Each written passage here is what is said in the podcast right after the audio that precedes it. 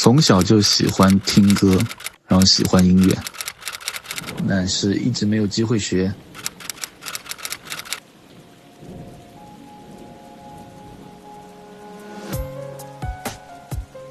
如果要提到为什么会这么喜欢音乐，肯定还离不开周杰伦。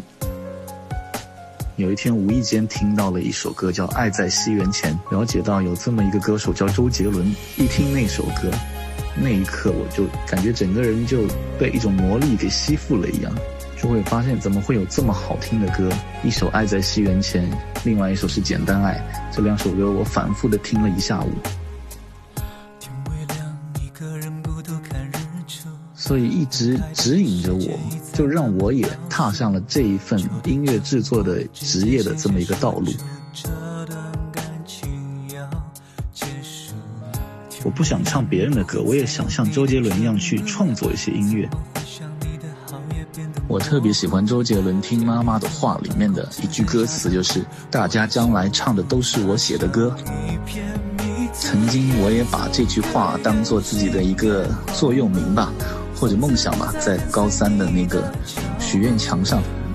别人可能写的都是其他的愿望，那我就写下这个愿望，将来大家唱的也都是我写的歌。从最开始单纯的喜欢音乐，到了有一天想去创造音乐，想去写歌，想去用音乐表达自己的情感，然后就学了乐器伴奏，学了音乐的制作，都是为了更好的去实现一个完整的音乐作品。因此，明确自己的一个合理的梦想之后，它是不会晚的，都来得及的。除了音乐之外，那我可能会喜欢拿手机去拍照，我也喜欢做饭烧菜。至于烧菜，其实跟做编曲、做音乐是一样的，你怎么去搭配不同的菜，就像你搭配不同的乐器。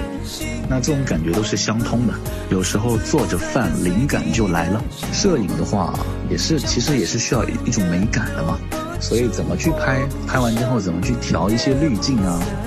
这些其实都跟像我做音乐之后调一些乐器的参数的感觉很像。还有一个爱好呢，就是刚刚提到的模型吧，其实是一些非常逼真的影视人偶这些收藏，因为我总喜欢把不同的角色。放在一起，然后自己把照片拍下来，就会变成一部新的一个照片也好，或者说一个剧情也好，就天马行空的想法，跟做音乐其实是一样的。灵感它可能就存在于生活中，用心去感受生活，多关注一些生活上的细节，那灵感可能就无处不在。我曾经因为看到冰箱里的番茄烂了，突然就有了灵感。我有写一首歌叫《保质期》，因为看到食物上面的腐烂变质，联想到感情上面的变换，所以它其实灵感是可以无处不在的，只要有想象力。任何的事情都有保质期。我觉得一个人的精力它还是有限的，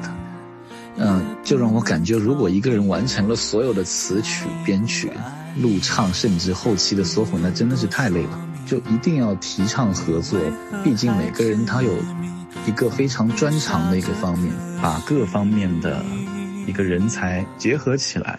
发挥每个人最大的作用。我觉得这个方法是比较好的。这可能是，其实可能就是一直以来都会关注的一个问题。我当然是希望这个制度可以完善，而且早一天来，那会让更多的人。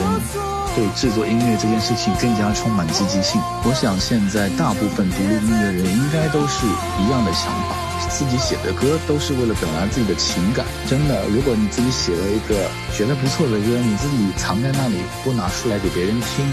那其实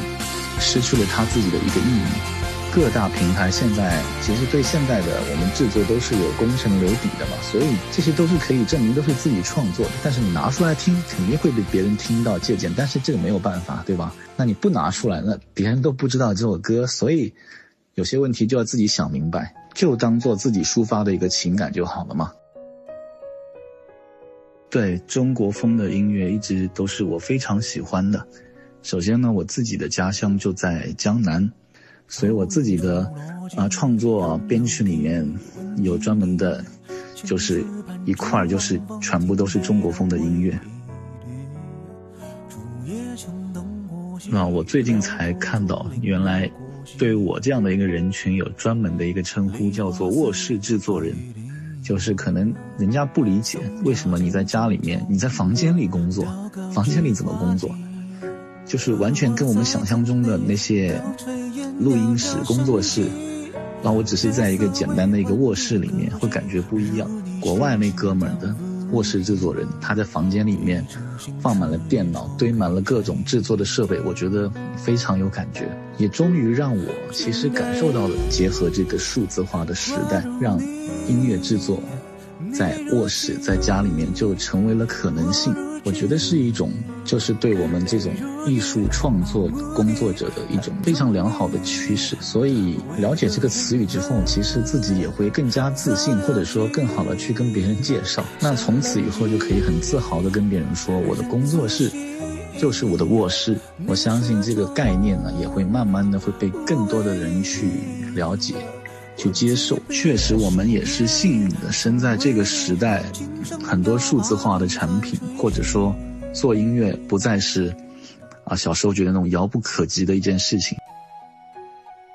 曾经做过啊跟音乐制作完全没有关系的工作，但是人就是这样，如果你做了自己不是那么喜欢的工作，你会没有太大的积极性，所以把自己的爱好变成职业。其实是幸运的，所以不管有时候做的内容有多么的枯燥，自己不喜欢的音乐风格，但是也不要放弃。无论是喜欢的音乐内容，还是不喜欢的音乐内容，只要是自己做出来，都是自己的作品。人为什么有时候会空虚呢？就是因为他每天会感觉他没有什么有成就的东西，所以会感觉每天一天天特别快。所以好不容易。把最初的爱好变成了专业，变成了一份职业，那就一直坚持下去。